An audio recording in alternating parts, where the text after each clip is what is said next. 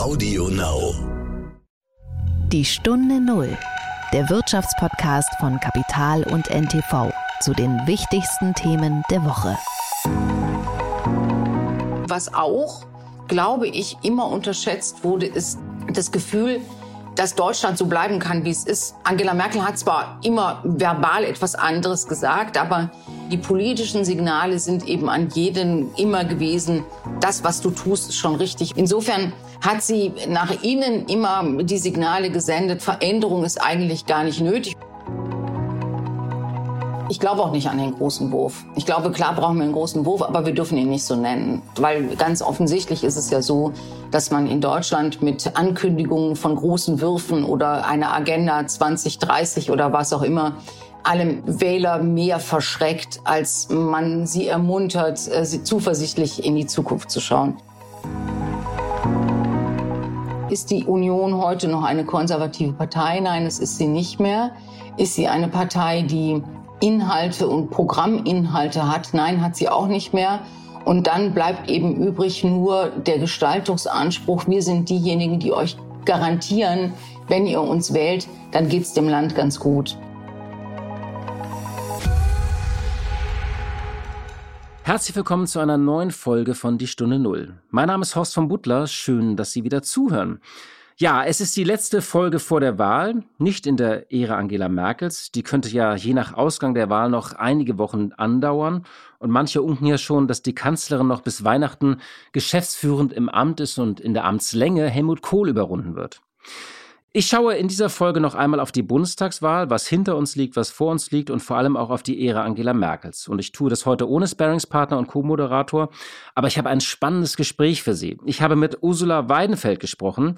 Sie hat gerade ein Buch geschrieben über Angela Merkel und die Epoche Angela Merkels, über ihre Fehler und Erfolge, die Versäumnisse und die Krisen. Und wir sprechen über die wichtigsten Merkmale und Eigenschaften der Kanzlerin und die Zeit ab 2005, die ja von großen Krisen geprägt war, aber auch von einem historischen Wohlstandszuwachs.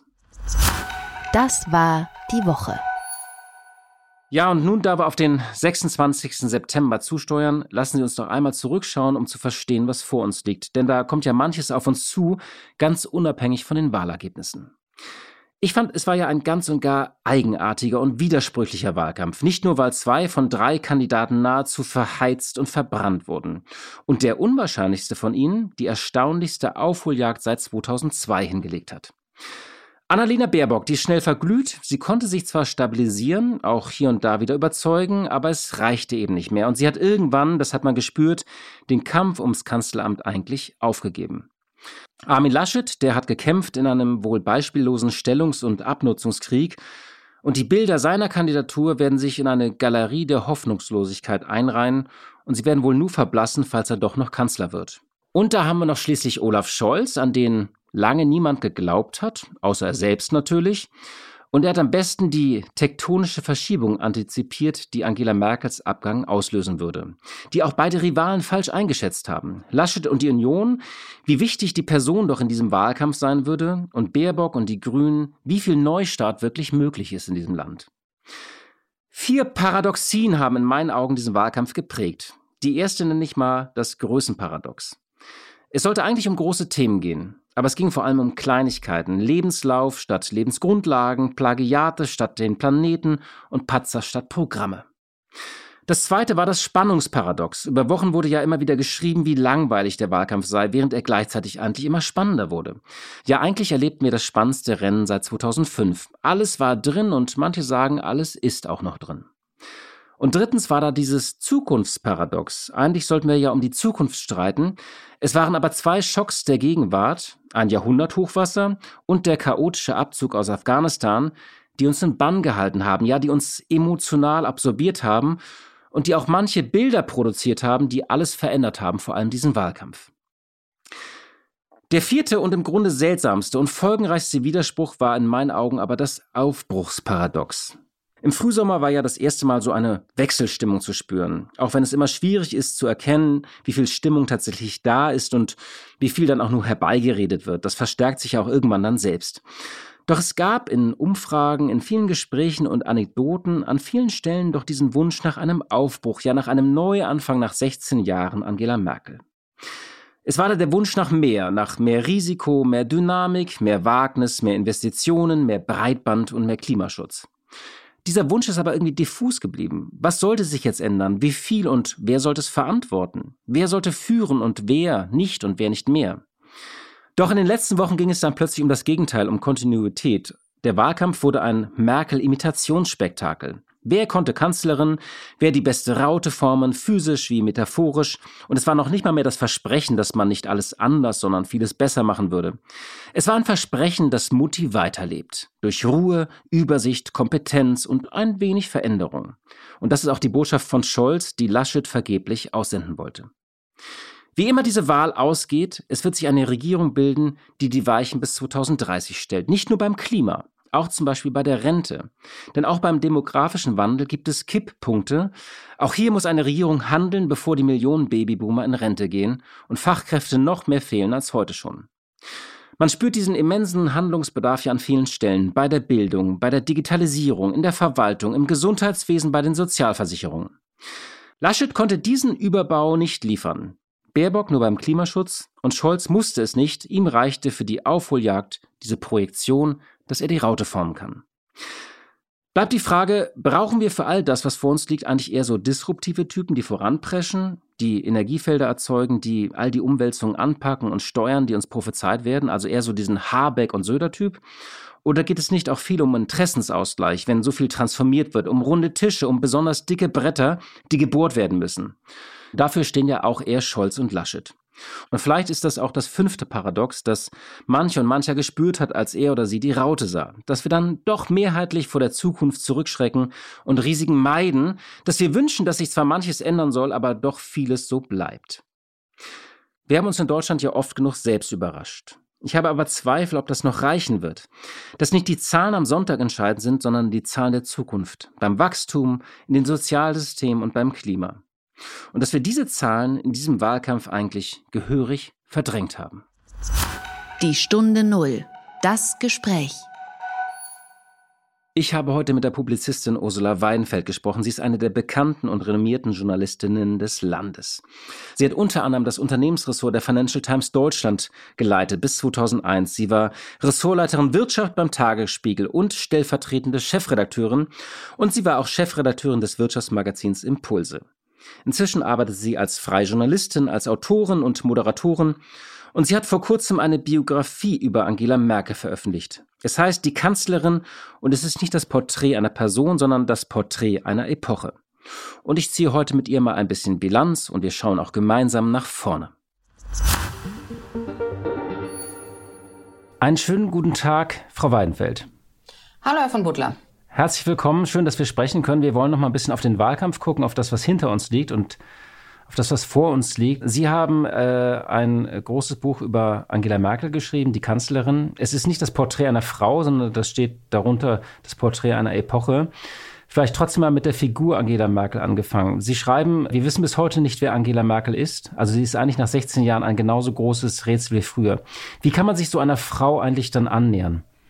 Naja, man guckt und sichtet die Quellen, die es über sie gibt. Also man guckt nach, was hat sie an Interviews gegeben, was hat sie gesprochen, was hat sie geschrieben, wie hat sie sich politisch verhalten. Man fragt natürlich, ob sie mit einem redet, was sie nicht tut. Ähm, man redet mit politischen Wegbegleitern, mit Mitarbeitern, aktuellen und ehemaligen, mit Weggefährten, mit Konkurrenten, aktuellen und ehemaligen. Und dann versucht man halt ein Bild zusammenzupuzzeln. Ja, aber haben Sie das Gefühl, Sie konnten dieses Rätsel Angela Merkel ein bisschen enträtseln? Nee, also ja, ja, natürlich. Sonst würde man kein Buch schreiben. Wenn man nicht das Gefühl hätte, man kann irgendwas beitragen, man kann vielleicht auch einen neuen Blick auf jemanden werfen, der seit 16 Jahren jeden Abend in unseren Wohnzimmern, in unseren Nachrichten ist, dann, man würde es nicht tun, wenn man nichts Neues beitragen kann. Die Frage, weiß man hinterher besser, wer Angela Merkel ist, würde ich mit Nein beantworten. Man weiß besser, wie sie ist. Also wie sie sich verhält, wie sie in bestimmten Situationen reagiert, was die Prinzipien ihrer Gesprächsführung zum Beispiel sind. Sowas weiß man dann hinterher schon. Können Sie mal ein Beispiel nennen, äh, wo Sie sagen, das weiß ich jetzt besser, wie sie ist? Also was war da so am prägnantesten für Sie? Ich finde, dass man aus dem Augenblick heraus und als Journalist natürlich auch immer schreibt und bewertet, wie hat sie in bestimmten Situationen abgeschnitten. Und das, wenn man gerade auf die Außenpolitik schaut, äh, Angela Merkel jemand ist, der am Ende immer irgendeinen Kompromiss zusammengepuzzelt hat. Das ergibt sich, wenn man viele verschiedene Situationen anschaut, wenn man schaut, welche Rolle hat Deutschland zum Beispiel auch gespielt in solchen europäischen Verhandlungen, wenn es um den Euro ging, wenn es um die Verfahren gegen die europäischen, wie man miteinander redet und wie man sich einigt. Da sieht man eben sehr, sehr deutlich, dass Angela Merkel jemand ist, der sehr genau analysiert, was sind die Positionen der anderen, wo stehen die, wo sind die Punkte, wo die gesprächsbereit sind, wie kann man ins Gespräch kommen, wie kann man einen Kompromiss hinkriegen und welchen Preis zahlt man dafür? Und das unterscheidet sich vielleicht eben auch vor allem von Gerhard Schröder, ihrem Vorgänger. Sie ist eben auch bereit, den Preis dafür zu bezahlen. Das finde ich sind ähm, außenpolitisch sicherlich oder war außenpolitisch so das, was man, wenn man auf die lange Linie schaut und wenn man schaut, was sind die einzelnen Europagipfel gewesen, wie sind die gelaufen, wie sind die internationalen Gespräche über das Klima gelaufen, wo man dann eben das Prinzip erkennt und ähm, dann eben auch beschreibt. Es gibt äh, äh, eine interessante Passage, ich möchte sie kurz zitieren. Sie ist fast so eine Schlüsselpassage. Nach außen ist die Kanzlerin eine Frau ohne Eigenschaften geworden, eine Projektionsfläche für alle möglichen Erwartungen und Befürchtungen, für Verehrung und Verachtung, Hass und Bewunderung. In Angela Merkel kann man alles finden, die Retterin und die Zerstörerin Europas, die entschiedene Befürworterin und die Gegnerin der Atomkraft, die Klimaretterin und die Industriepolitikerin, die Wirtschaftsreformerin und die strukturkonservative Sozialpolitikerin. Und dann kommen sie zu einem schönen Vergleich. Sie vergleichen äh, Merkel äh, mit der Stadt Hasloch, das ist so die deutsche Durchschnittsstadt. Aber ist nicht gerade das Entscheidende, diese Projektionsfläche, dass am Ende kann jeder in Angela Merkel sehen, was er will, jetzt auch vor der Wahl. Ich kann sie als diejenige sehen, die die CDU noch so als Volkspartei 20 Jahre gehalten hat. Oder einige sagen jetzt, sie hat die CDU zerstört, nicht? Ja, klar. Aber ich glaube, das ist eben diese Durchschnittsfassade, die sie errichtet und die sie um sich errichtet hat. Und das fängt ja an mit ähm, den schwarzen Hosen, dem halb bunten Blazer, der Halbedelsteinkette, der immer gleichen Frisur und hört auf mit diesen sorgfältig kuratierten Geschichten aus der Merkelschen Küche, dass sie Kartoffelsuppe, Rouladen und Forelle Müllerin gut kann. Das, das ist die Fassade, die sie errichtet, damit es eben funktioniert, damit jeder denken kann, irgendwie du kennst die Frau doch und die ist doch nicht so anders als wir. Und dahinter verbirgt, und, und das hält ja auch viel zusammen. Das ist ja auch so eine ähm, Figur, hinter der man sich versammeln kann. Man könnte eben auch sagen, so die schwäbische Hausfrau. Und das hat sie ja auch oft genug zitiert als etwas, das sie auch leitet oder in Prinzipien, die sie in der Haushaltspolitik leiten. Auf der anderen Seite aber tarnt es natürlich eben diese außerordentliche Intelligenz, diese wirklich außerordentliche Analysefähigkeit und auch die Ambitionen eben für Deutschland einen Platz zu finden im, in der internationalen Politik, der auf der einen Seite nicht hegemonial ist und der auf der anderen Seite aber doch reflektiert, dass Deutschland in den letzten 15 Jahren, 16 Jahren wirtschaftlich innerhalb Europas an Gewicht zugenommen hat, aber eben auch in den internationalen Verhandlungen. Sie beschreiben an einer anderen Stelle eine frühe Lehre äh, aus ihrer ersten Jahr, ähm, aus einem der ersten Jahre in der Kanzlerschaft. Da hatte sie sich eingemischt äh, in eine Frage der Gesundheitsreform, ist da gescheitert und die Lehre, die sie daraus zieht, dass sie sagt, wenn sie sich als Chefin einmischt, wird eine Sachfrage zur Machtfrage. Und deshalb war ihre Lehre, dass sie ins Tagesgeschäft gar nicht so reingeht, sondern lieber im Hintergrund die Fäden zieht. War das so auch ein prägendes Element Ihres Regierungsstils, den sie dann über 15 Jahre ja noch durchgezogen hat? Dieses Leading from behind im Hintergrund. Ja, ich glaube schon, das ist eins ihrer Prinzipien. Sie hat eben auch immer nach Personen gesucht, die von ihr für richtig gehaltene Politik dann am Ende auch gemacht haben. Annette Schawan in der Wissenschaftspolitik, Ursula von der Leyen in der Familienpolitik. Sie selber hat sich dann eben zurückgehalten, genau um diese Machtkämpfe in ihren Koalitionen. Sie hat ja drei große Koalitionen gehabt, die ähm, jedenfalls die letzten zwei nicht besonders begeistert von ihrem Koalitionspartner geführt worden sind und eine schwarz-liberale Koalition. Um eben sich nicht erpressbar zu machen, hat sie die Finger von der Tagespolitik gelassen und hat aber eben auf der anderen Seite natürlich schon auch geschaut, dass ihre Ziele oder das, was sie politisch durchsetzen wollten, dann auch durchgesetzt wurde. SPD hat ja das ja total übel genommen, dass sie im Grunde alle sozialdemokratischen Themen in einer Art asymmetrischen Demobilisierung dem Gegner entwunden hat, schon gelöst hat und die anderen damit eben auch demoralisiert hat. Sie beschreiben äh, die äh, Ära Merkel auch, also Sie zitieren da jemand anders, aber so als Phase der Langeweile, das ist ja auch oft beschrieben worden, also dieses, dass es alles so ein bisschen langweilig war. Wie passt das eigentlich dazu, dass wir in dieser Ära doch ähm, vier große Krisen hatten und Merkel wurde ja auch mal als Krisenkanzlerin äh, beschrieben, also Finanzkrise, Euro-Schuldenkrise, Flüchtlingskrise und Corona-Krise. Die Klimakrise lasse ich jetzt mal äh, draußen, weil die ja über allem so ein bisschen schwebt. Äh, wie passt das, diese, diese Langeweile äh, mit dieser ständigen Krisenpolitik zusammen? Ja, ich glaube, Langeweile ist eben die Zeit zwischen den Krisen. Das ist das, wenn Angela Merkel eins gelernt hat aus ihrem ersten Wahlkampf im Jahr 2005, dann ist es, ähm, sagt dem Volk keine Reformen an. Sag also nicht, du willst ähm, äh, Deutschland wettbewerbsfähiger machen und du willst die Sozialversicherungen sanieren und du möchtest die Beitragssätze senken weil das geht schief. Und das wäre ja auch im 2005er Wahlkampf, wo sie ja mit einem neoliberalen Programm angetreten ist, wäre es ja auch um ein Haar schief gegangen. Deshalb ähm, hat sie halt im, im Grunde hat die Strategie gewechselt und sie macht halt in politisch normalen Zeiten nichts. Und Sie haben die Gesundheitsreform genannt. Das war der einzige Versuch, auch 2005, 2006. Auch das ist schiefgegangen. Deshalb hat sie einfach nichts mehr gemacht und wartet oder sorgt vor, dass das Land in Krisen gut regiert wird auf der einen Seite und auf der anderen Seite überrumpelt sie dann eben in solchen Situationen auf einmal ihre Peers, also die anderen Politiker, den Bundestag, aber auch das Volk mit ganz plötzlichen Entscheidungen. Die Atomkraft zum Beispiel ist eins davon. Also wir sind gerade wieder mit Mühe und Not in die Atomkraft eingestiegen in dieser Regierung von CDU und FDP. Und Angela Merkel weiß aber ganz genau, dass die Atomkraft in Deutschland keine große Akzeptanz mehr hat. Und zwar selbst im eigenen Klientel nicht mehr. Und das ist so die Zeit, wo Stuttgart 21 hochkocht, wo Herr Mappus, der damalige Ministerpräsident in Baden-Württemberg, die Wahl krachend verliert, weil er eben zwei Sachen macht. Stuttgart 21 und Atomtransporte. Und weil sie das sieht und sie sieht, es geht irgendwie nicht gut zusammen und das fällt uns auf die Füße, passiert, äh, und dann wartet sie praktisch auf dieses Momentum, auf die, in Anführungszeichen, auf die Krise. Fukushima passiert und am Tag später ist Deutschland aus der Atomkraft ausgestiegen, ohne Beteiligung des Parlaments, ohne Beteiligung der Ministerien. Dann wird noch ein Ethikkreis berufen, der dann ein Gutachten macht, dass das Parlament leitet und am Ende wird es schon alles auch ordentlich entschieden.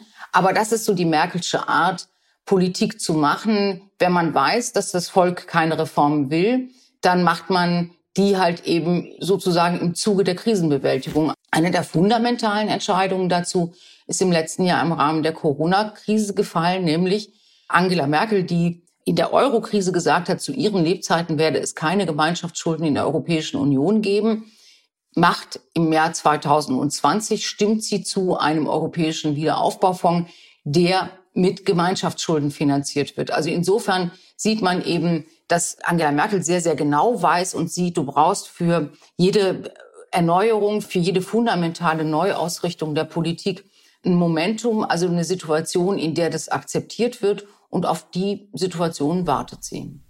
Das ist ja ganz interessant. Wir kommen gleich nochmal auf den Wahlkampf, weil alle haben ja versucht, diese Raute zu imitieren und genau das, dieses Wir versprechen nichts, wir sagen nicht, was auf euch zukommt, da würde ich später nochmal gerne drauf eingehen. Sie haben ja eine ähm, ungewöhnliche Gliederung in Ihrem Buch, also Zwischenüberschriften. Es fängt mit dem Abgang an, Leben, Männer, Frauen.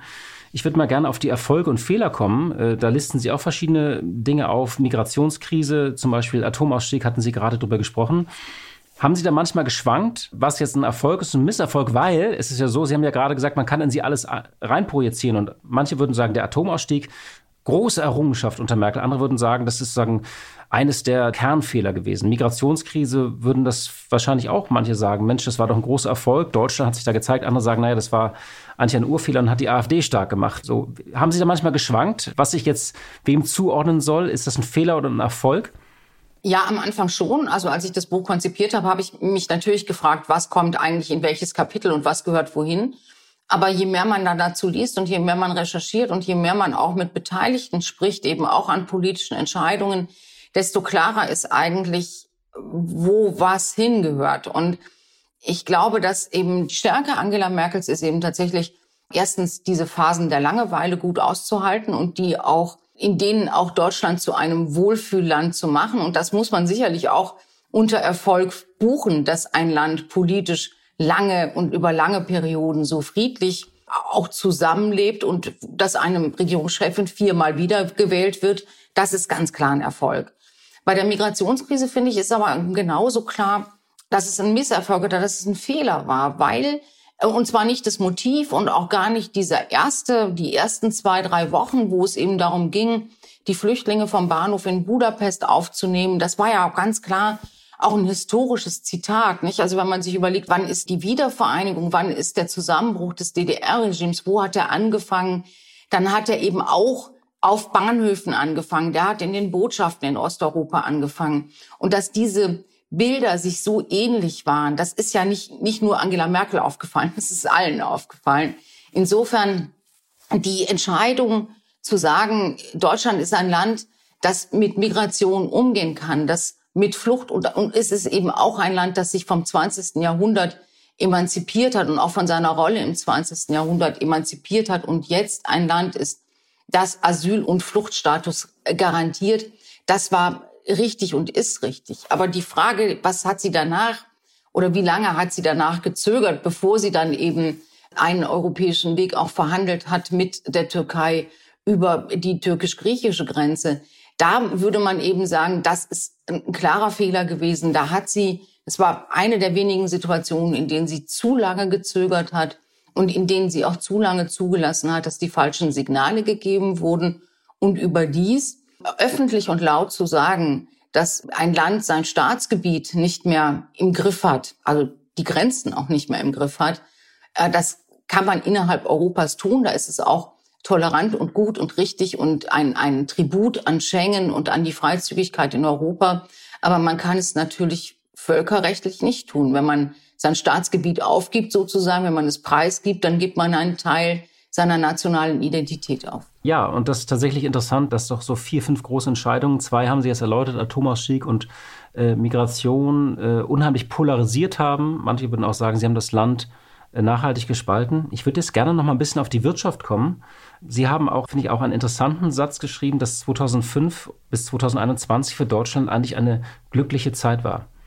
Und ich würde gerne dass Sie das nochmal erläutern. Ich würde Ihnen da übrigens zustimmen in vielen Dingen. Es war ja das berühmte goldene Jahrzehnt, was auch genannt wurde, also 2000, äh, nach Erholung 2010 bis 2019.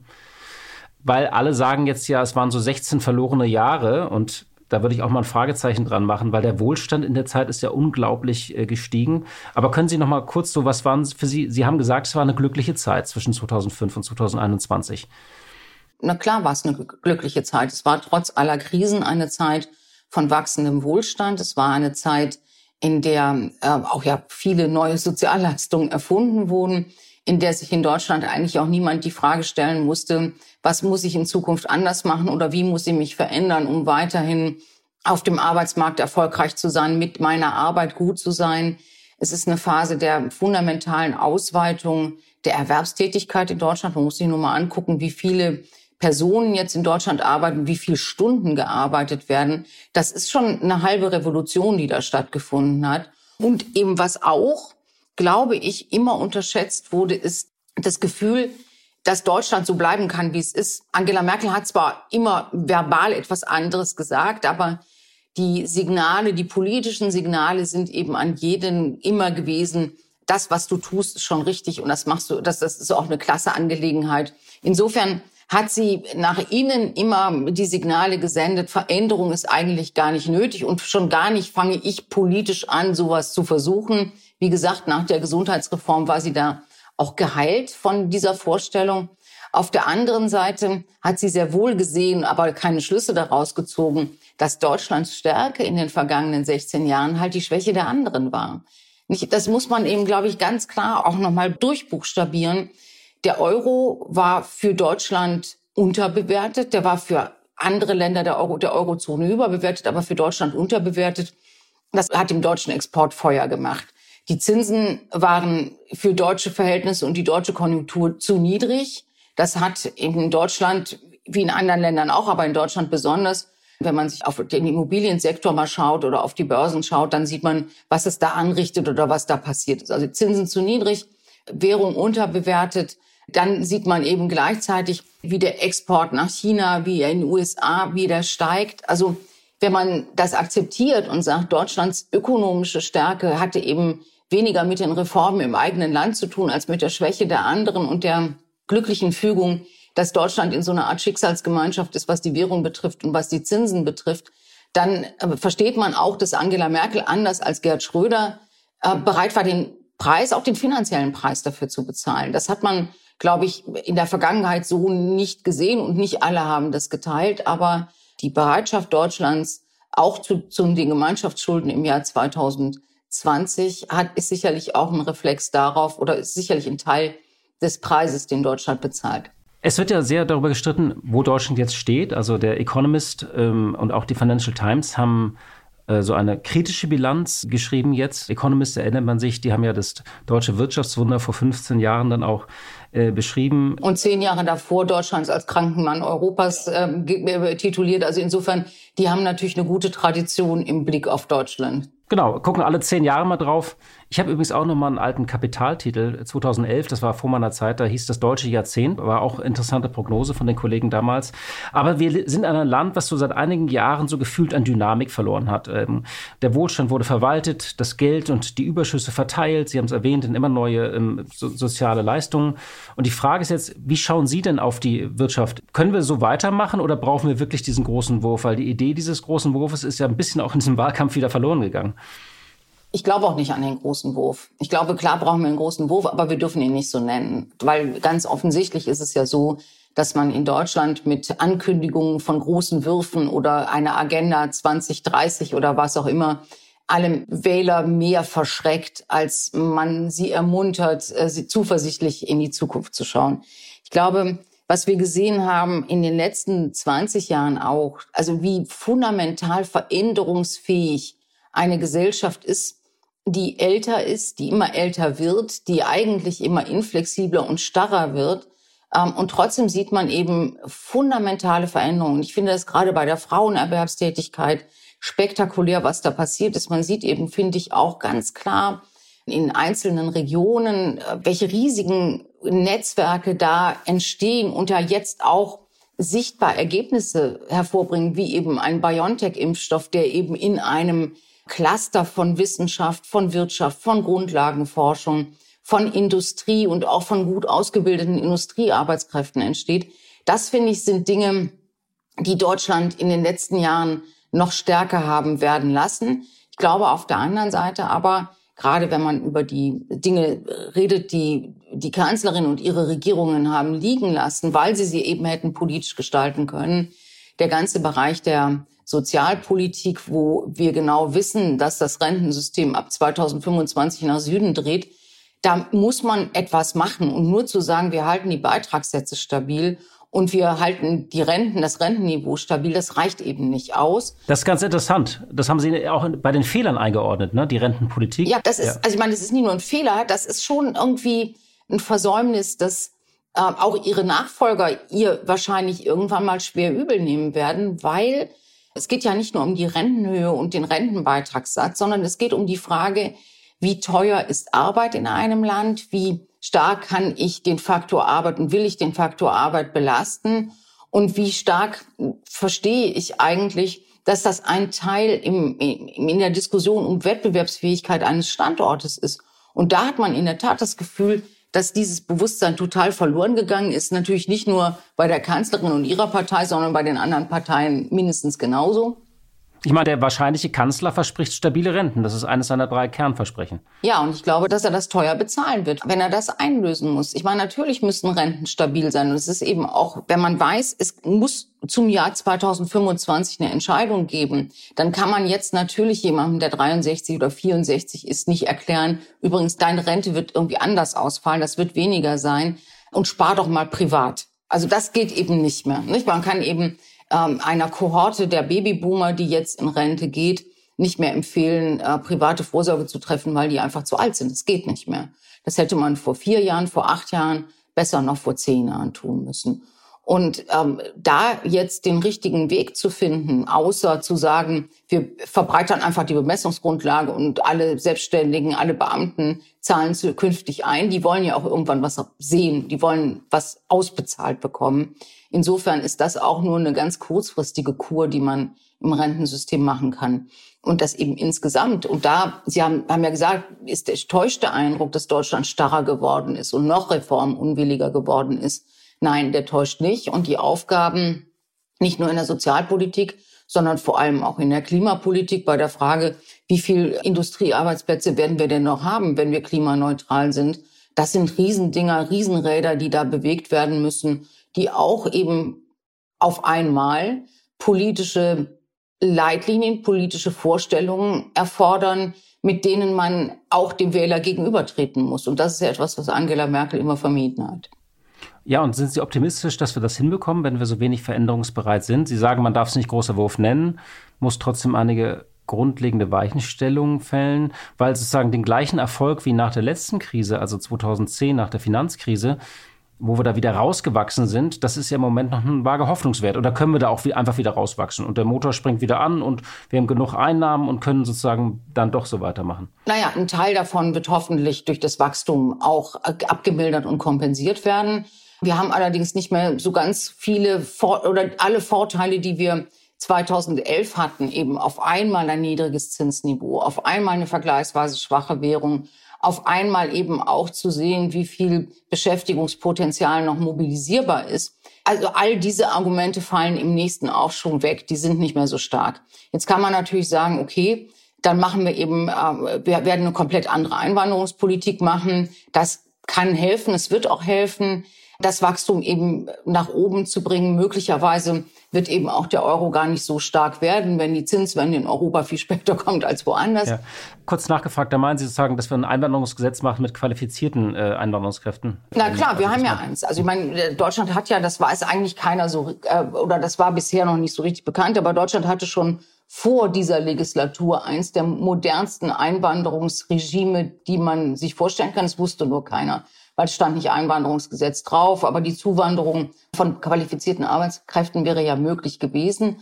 Aber weil das eben so verschwurbelt und so kompliziert war, hat es eben auch nicht stattgefunden. Und jetzt zu sagen, äh, wir werden in Zukunft eben wahrscheinlich weniger Migration aus Europa haben, die eben in den letzten zehn Jahren sehr geholfen hat, sondern wir werden eben Migranten aus dem asiatischen Raum stärker haben wollen, wahrscheinlich aus Indien, vielleicht ähm, auch aus einigen Bereichen in Südosteuropa, die wir heute so noch nicht sehen oder in der ehemaligen russischen Föderation. Da kann man, glaube ich, mit einem Einwanderungsgesetz sehr, sehr viel machen und auch sehr, sehr viel bewegen. Und äh, wenn das gelingen würde, dann wären eben so ein paar Voraussetzungen für Wachstum auch da. Und dann würde sich Deutschland natürlich auch wieder wandeln, nicht? Und zwar ohne, dass man da mit einer brachialen Reform reinmarschiert, sondern eben einfach durch die Zuwanderung, durch die Veränderung des Bildes, das Deutschland ist und das Deutsch ist, würde sich eben schon auch wieder viel verändern. Aber eine ordentliche Sozialreform kommt man nicht drum rum. Also das wird einem, wird der Politik nicht abgenommen werden. Also droht da so eine Art äh, Neuauflage einer Agenda 2010? Ich würde das noch nicht mal als Bedrohung empfinden, sondern ich würde halt sagen, ja, wir werden sowas ähnliches, äh, wir werden über Reformen reden. Aber vielleicht haben wir aus der Agenda 2010 und den Erfahrungen damit einfach auch genug gelernt. Also erstens haben wir, glaube ich, gelernt, eben, mach keine große Marke dran und ähm, versprich nicht, ab morgen wird alles anders. Das wird eben nicht als Versprechen, sondern als Bedrohung empfunden. Zweitens, glaube ich, hat man auch in den vergangenen zehn Jahren, 15 Jahren auch durch die Soziologen, durch die wissenschaftliche Arbeit sehr deutlich gesehen, was funktioniert und was nicht funktioniert. Und wenn man da auch daraus Konsequenzen zieht, dann würde man eben so eine Riesenreform, die von allen als Enteignung von sozialen Ansprüchen empfunden wird, die würde man nicht mehr machen, man würde es anders machen. Und da kann ich mir eben schon vorstellen, wenn man eben auch Politik als lernenden Organismus begreift, dass man schon eine große Reform hinkriegt, die aber am Ende anders aussieht, die vielleicht auch nicht so polarisiert und die am Ende dafür sorgt, dass es vielen besser geht und dass viele auch ein besseres Gefühl haben, in diesem Land zu leben.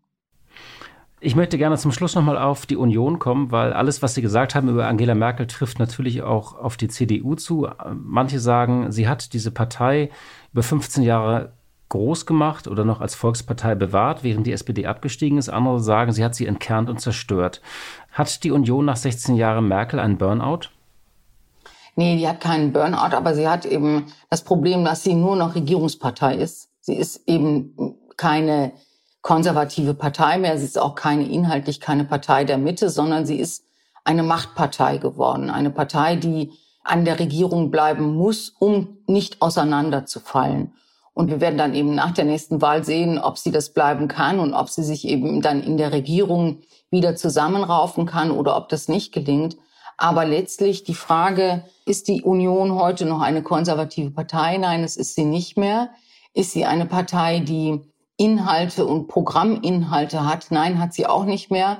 Und dann bleibt eben übrig nur der Gestaltungsanspruch. Wir sind diejenigen, die euch garantieren, wenn ihr uns wählt, dann geht's dem Land ganz gut. Also dieser pragmatische, eben schwäbische Hausfrauenansatz. Und äh, das ist eben doch sehr eng mit der Person der Kanzlerin auch verbunden, der früheren CDU-Vorsitzenden. Und da einen neuen Rahmen zu finden, auch die neue Person zu finden, vielleicht die neue, äh, auch inhaltliche Aufstellung der Partei zu wagen, das ist eine Riesenaufgabe, die der Union wahrscheinlich eher gelingen wird, wenn sie am Ende noch mal weiter regieren darf und eben diesen zumindest diesen Teil des Selbstverständnisses noch mal äh, eine Zeit lang verteidigen kann.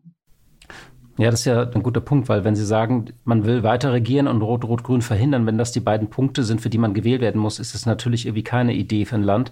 Das heißt, Sie brauchen eine Art Erholung in der Opposition, um sich zu regenerieren, oder wird das nicht funktionieren und die, die implodiert dann einfach noch? Das weiß ich nicht. Ich weiß nicht, was der Union am Ende besser tun wird als Partei. Das eben, aber ich glaube, die Tatsache, dass die Union sich selber als Regierungspartei empfindet, sagt natürlich auch auf der anderen Seite der Medaille, wenn sie das nicht mehr ist, dann wird eben ein Prozess und eine Dynamik in dieser Partei einsetzen, die zumindest eben für die nächsten Jahre mal die Selbstbeschäftigung der Konservativen sicherstellen wird. Sie haben über Angela Merkel geschrieben, 16 Jahre die Kanzlerin. Ähm, über wen würden Sie denn gerne das nächste Buch schreiben am Ende welcher Ära? Ich weiß es nicht. Also ich bin im Moment bin ich wirklich froh, dass ich Angela Merkel geschrieben habe. Ich glaube, in Deutschland äh, gibt es wahrscheinlich nicht so viele Politiker, über die man auch so, auch mit persönlichem Gewinn so viel schreiben kann und nochmal schreiben wird. Ich habe keine Ahnung. Haben Sie einen Rat für mich? Ich wüsste gar nicht, also wenn man jetzt sich die drei Kandidaten anguckt, ähm, ich glaube, die Frage ist halt, schreibt man dieses Buch in acht Jahren oder auch wieder nach 16 Jahren? Ich würde zumindest wünschen, dass man es nicht nach 16 Jahren schreibt, sondern vielleicht über die nächste Kanzlerepoche oder Kanzlerinnenepoche, es kann ja beides heißen, ähm, vielleicht acht Jahre. Nach acht Jahren. Ja, ja, also ich finde auch, dass das eben schon sehr deutlich ist, mal abgesehen jetzt von der Corona-Krise, dass 16 Jahre einfach zu viel sind. Das, äh, ja. äh, finde ich, sieht man in der politischen Ambition, im politischen Anspruch.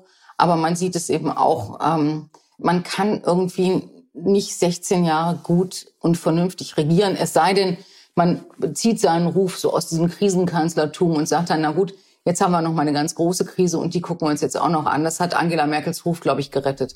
Ja. Frau Weidenfeld, vielen Dank für dieses Gespräch und die Einblicke äh, in die Ära von Angela Merkel. Dankeschön. Vielen Dank für die Einladung. Tschüss. Blick in die Märkte. Ja, und auch vor der Wahl schauen wir natürlich nach Frankfurt zu meiner Kollegin Katja Dofel. Sie leitet dort das Börsenstudio von NTV. Hallo, liebe Katja. Hallo nach Berlin und herzlich willkommen an der Börse. Ja, äh, der DAX und die Märkte, die bereiten sich natürlich auch auf die Wahl in Deutschland vor, vielleicht auch auf eine rot-rot-grüne Regierung. Ähm, könnte da eigentlich der DAX am Montag abrutschen? Äh, sitzt das Kapital da irgendwie schon auf gepackten Koffern oder ist Ihnen das eigentlich egal und Sie schauen eher so nach China oder auf ganz andere Baustellen?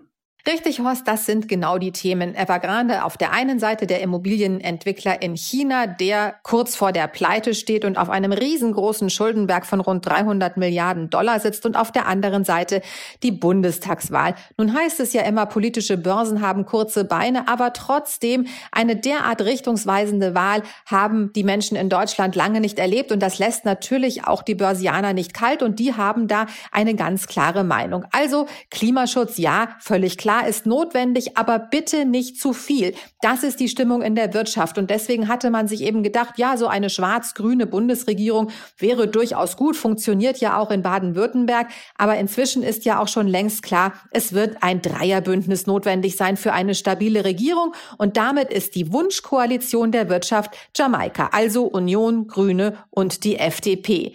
Natürlich wissen aber die Wirtschaftsbosse und auch die Investoren, dass es da auch andere sehr gut mögliche Varianten gibt, wie zum Beispiel eine Koalition aus SPD, Grünen und der FDP oder eben das gefürchtete rot-rot-grüne Bündnis mit den Linken. Und davor haben Unternehmer und Investoren regelrecht Angst.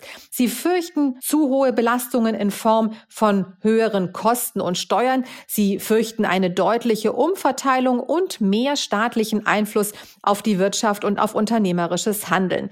Die Ampel wäre natürlich die Kompromisskoalition zwischen Jamaika und Rot-Rot-Grün, aber die Schnittmengen in den Wahlprogrammen zwischen SPD und Grünen einerseits und FDP auf der anderen Seite sind eben nicht so wahnsinnig groß und deswegen könnte es sein, dass die FDP sich eben nicht so verbiegt und dann in dieses Bündnis hineingeht. Das hat natürlich schon viele alarmiert in der Wirtschaft. Interessant ist das Verhalten der Verbände, zumindest einiger Verbände. Die halten sich ja üblicherweise als Interessenvertreter der Industrie und Wirtschaft mit politischen Äußerungen zurück. Ganz logisch, sie müssen ja auf jeden Fall mit der nächsten Regierung zusammenarbeiten, egal wer es denn ist. Aber diesmal haben sich doch einige aus dem Fenster gelehnt. Zum Beispiel die jungen Unternehmer, die tatsächlich eine Unternehmerdemonstration organisiert haben gegen eine mögliche Beteiligung der Linken Linken in der Bundesregierung. Analysten sind ein bisschen nüchterner, vielleicht pragmatischer. Sie sehen nämlich in der Umfragemehrheit für Rot-Grün den heimlichen Wunsch der Wähler nach Kontinuität, also am Ende doch die Raute in Rot. Sie sind der Meinung, dass die nächste Bundesregierung ohnehin sehr viel Wechsel präsentieren muss. Und wenn es dann doch zu explodierenden Kosten und höheren Steuern kommt, dann könne man nur darauf hoffen, dass auf der einen Seite das Parlament Einspruch erhebt oder, wenn notwendig, vielleicht sogar die Wähler, die einer neuen Regierung das nicht durchgehen lassen würden. Das ist natürlich auch eine kühne These. Es bleibt auf jeden Fall spannend. Und meine zweite Frage betrifft auch die Wahl und einen möglichen Machtwechsel, denn die Lufthansa will ja noch die Rückzahlung der Staatshilfen mit der jetzigen Regierung regeln. Und dafür will die Fluglinie Milliarden einsammeln und strebt eine Kapitalerhöhung an. Was bedeutet das denn für das Unternehmen und die Aktionäre? Ja, so ganz wird es nicht klappen, noch dieser Regierung die Kredite zurückzuzahlen, die der Lufthansa gewährt worden sind als Überbrückung in der Corona-Notlage. Aber man geht doch einen wichtigen Schritt raus aus der Krise. Also als Corona zuschlug und der Reiseverkehr quasi über Nacht auf Null zurückgegangen ist, hat die Lufthansa neun Milliarden Euro an Kredit erhalten, um eben das Überleben abzusichern. Nun gibt die Lufthansa neue Aktien aus im Wert von 2,1 Milliarden Euro, um eben dem Staat einen Teil der Schulden zurückzuzahlen. An der Börse gab es anfangs ein bisschen Überraschung über diesen doch recht frühen Zeitpunkt der Rückzahlung der Notfallkredite, denn das Geschäft mit Fernreisen und auch Geschäftsreisen ist ja gerade erst erst ganz zaghaft dabei, sich zu erholen. Aber, so sagt die Lufthansa, man sieht doch deutlich, dass die Nachfrage anzieht und deswegen rechnet man für das nun fast abgelaufene dritte Quartal nach Restrukturierungskosten sogar mit einem operativen Gewinn. Entsprechend stolz ist man bei der Lufthansa, dass man eben die Schulden an den Staat schon jetzt zurückzahlen kann. Und es ist natürlich so, dass diese Kapitalerhöhung im Wert von 2,1 Milliarden Euro nicht die komplette Kreditrückzahlung abdeckt. Ein Teil der Kredite ist bereits zurückgezahlt worden, ein anderer Teil wurde gar nicht erst genutzt und soll bis zum Jahresende gekündigt werden. Für die Zukunft nun rechnet die Lufthansa natürlich mit steigenden Passagierzahlen. In den nächsten Monaten soll schon etwa die Hälfte des Niveaus an Passagierzahlen erreicht werden von 2019. Unter anderem soll es wieder viel mehr Geschäftsreisen geben. Außerdem läuft das Frachtgeschäft nach wie vor richtig gut für die Lufthansa. Anlass also für Optimismus in der Chefetage. Und dann bleibt spannend, wann dieser Optimismus auch an der Börse wieder ankommt. Vielen Dank, liebe Katja, für diese Einschätzung. Tschüss und ich wünsche allen, die uns zugehört haben, ein schönes und sicherlich auch sehr spannendes Wahlwochenende. Ja, liebe Hörerinnen und liebe Hörer, das war's für heute. Ich danke Ihnen wie immer für Ihre Zeit und für Ihre Treue. Und wir hören uns hoffentlich am kommenden Freitag wieder. Und bis dahin ist sicherlich einiges passiert. Und ich bin wie immer neugierig und gespannt, was vor uns liegt. Und wir blicken dann gemeinsam wie immer zurück und nach vorn auf die wichtigsten Themen der Woche.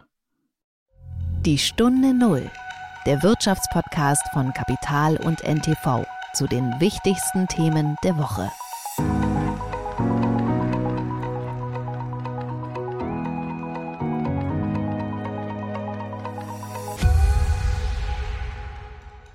Dieser Podcast ist jetzt vorbei, aber wir hätten noch einen anderen Podcast-Tipp. Worum es genau geht, erzählt euch der Host am besten selbst. Hi, mein Name ist Max Jakob Ost. Ich bin Sportjournalist aus München und die letzten zwei Jahre meines Lebens drehen sich um Uli Hoeneß. Klingt verrückt, ich weiß. Aber dabei ist etwas herausgekommen, was euch hoffentlich viel Freude bereiten dürfte. Elf Leben die Welt von Uli Hoeneß hier auf Audio Now und überall, wo es Podcasts gibt. Wir tauchen nicht nur in die Welt einer faszinierenden Person des deutschen Fußballs ein, sondern erzählen anhand seiner Biografie auch die Geschichte der Bundesliga. Es gibt ganz viel zu entdecken. Ich verspreche euch, danach seht ihr die Bundesliga mit anderen Augen. Elf Leben, die Welt von Uli Hoeneß. Audio Now.